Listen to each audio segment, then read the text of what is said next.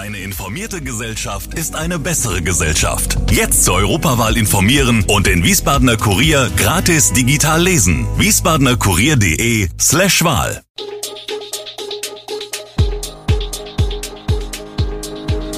Gude, unser morgendliches News Update. Das Wichtigste aus Wiesbaden für Sie im Überblick. Guten Morgen aus Wiesbaden an diesem 20. April. Die Vorwürfe gegen Die Linke erreichen auch das Wiesbadener Rathaus. Für 12 Millionen Euro sollen die Wiesbadener Bäder fit gemacht werden und der erneute Skandal um die hessische Lebensmittelüberwachung. Das und mehr gibt es heute für Sie im Podcast. Die drastischen Vorwürfe gegenüber Mitgliedern der Partei Die Linke erreichen jetzt auch das Wiesbadener Rathaus. Grüne, SPD und Volt haben die seit zwei Monaten laufenden Koalitionsgespräche mit der Linken vorerst gestoppt. Das haben die drei Parteien am Dienstagabend in einer gemeinsamen Erklärung mitgeteilt. Darin heißt es, die für diese und nächste Woche geplanten Verhandlungstermine der vier Parteien zur Bildung einer Koalition in Wiesbaden finden nicht statt, um der Partei die Linke Raum zu geben, deutlich zu machen, wie sie von ihrer Seite aus die Aufklärung lückenlos vorantreiben und die notwendigen Konsequenzen ziehen will. Die Vorwürfe seien gravierend und müssten vollständig aufgeklärt werden. Unter anderem soll es, wie berichtet, zu sexuellen Übergriffen und Machtmissbrauch durch Akteure des Kreisverbands der Linken gegenüber anderen Parteimitgliedern gekommen sein. Nun gefährden die Vorkommnisse innerhalb der Linkspartei die Koalitionsbildung. Ohne deren fünf Sitze gibt es keine Mehrheit in der Stadtverordnetenversammlung für Grüne, SPD und Volt. Weiter in Wiesbaden, die Baustelle an der Kreuzung Schwalbacher Straße, Kulenkstraße und Emser Straße hat dieser Tage bei einigen Wiesbadener Fußgängern viele Fragezeichen und auch Sorgen ausgelöst. Denn vor dem Beginn der Osterfeiertage konnten Passanten durch die Absperrungen der Bauarbeiten an dieser Stelle nicht wie gewöhnlich die Schwalbacher Straße über den etablierten Fußgängerweg überqueren. Dazu kam, bis zum Gründonnerstag war die Fußgängerampel an dieser doch hochfrequentierten Verkehrsachse nicht eingestellt, so dass es am eigentlichen Überweg immer wieder zu gefährlichen Situationen zwischen Fußgängern und Autofahrern kam. Mittlerweile hat die Stadt diesen Missstand korrigiert. Diese Redaktion hatte vor den Feiertagen auf diese Problemstelle aufmerksam gemacht. Doch was sagt die Stadt? Die Dreiecksinsel an dieser Stelle wird verkleinert, um Platz für eine Fahrradspur auf der Schwalbacher Straße zu schaffen.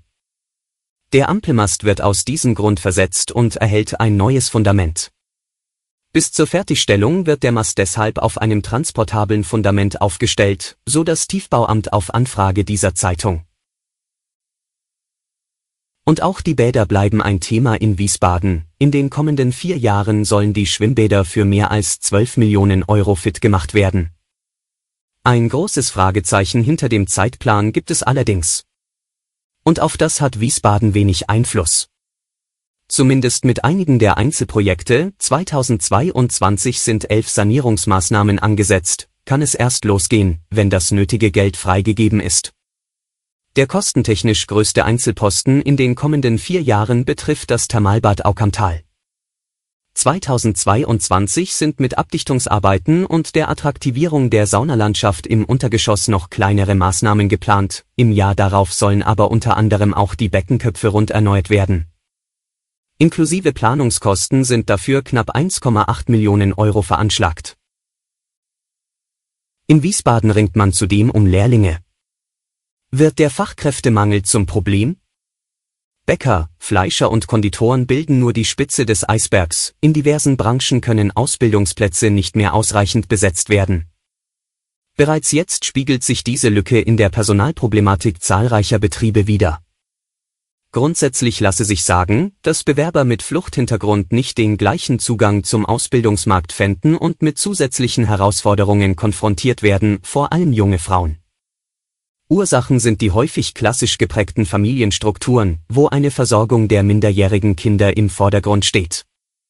Auch verfügen weibliche Geflüchtete in vielen Fällen über geringere formale Bildungsqualifikationen, Kriterien zur Aufnahme einer Berufsausbildung sind also noch nicht ausreichend vorhanden. Potenzial gebe es insbesondere bei den zielstrebigen weiblichen Jugendlichen, die unser Schulsystem erfolgreich durchlaufen.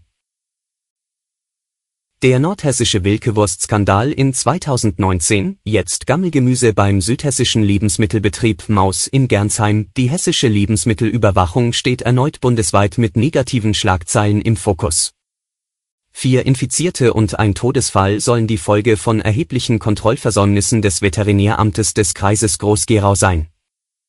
Die Staatsanwaltschaft ermittelt gegen das Unternehmen, das nach Angaben des Umweltministeriums mitgeteilt hatte, dass alle Eigenkontrollen auf Listerien von 2019 bis einschließlich Dezember 2021 negativ ausgefallen sein sollen. Vom Veterinäramt wurde der Betrieb zuletzt 2019 kontrolliert. Die hessische Opposition wirft Umweltministerin Priska Hinz Tatenlosigkeit vor. Die Lebensmittelkontrolle sei seit dem Wilke-Skandal nicht wirklich verstärkt worden, kritisieren SPD und FDP im Landtag. Im März hatte bereits der Landesrechnungshof die Strukturen für die Lebensmittelüberwachung im Land kritisiert. Hinz betont nach dem kritischen Prüfbericht, ein besonderes Augenmerk würde auf die Zahl der Kontrollen gelegt. Seit dem Abschluss der Prüfung hat es deshalb noch einmal einen deutlichen Personalzuwachs bei den Veterinärämtern der Kreise um mehr als 10 Prozent gegeben, auch das Land hat zusätzliche Stellen geschaffen Bundeskanzler Olaf Scholz steht auch in der eigenen Koalition wegen seiner Zurückhaltung beim Liefern scharfer Waffen an die Ukraine weiterhin unter Druck. Dem Grünen-Politiker Anton Hofreiter und der FDP-Politikerin Marie-Agnes Strack-Zimmermann gehen Scholz Äußerungen vom Abend nicht weit genug. Auch der ukrainische Botschafter Andriy Melnik ist unzufrieden. Scholz hat der Ukraine zugesagt, direkte Rüstungslieferungen der deutschen Industrie zu finanzieren. Er sagte am Dienstag, wir haben die deutsche Rüstungsindustrie gebeten uns zu sagen, welches Material sie in nächster Zeit liefern kann. Die Ukraine hat sich nun von dieser Liste eine Auswahl zu eigen gemacht, und wir stellen ihr das für den Kauf notwendige Geld zur Verfügung. Darunter seien wie bisher Panzerabwehrwaffen, Luftabwehrgeräte, Munition und auch das, was man in einem Artilleriegefecht einsetzen kann. Melnik kritisierte Scholz Ankündigung als unzureichend. Die Äußerungen des SPD-Politikers seien in der ukrainischen Hauptstadt Kiew mit großer Enttäuschung und Bitterkeit zur Kenntnis genommen worden, sagte Melnik. Alle Infos zu diesen Themen und noch viel mehr finden Sie stets aktuell auf www.wiesbadener-kurier.de. Gude Wiesbaden ist eine Produktion der VRM von Allgemeiner Zeitung, Wiesbadener Kurier, Echo Online und Mittelhessen.de. Redaktion und Produktion die NewsmanagerInnen der VRM. Ihr erreicht uns per Mail an audio.vrm.de.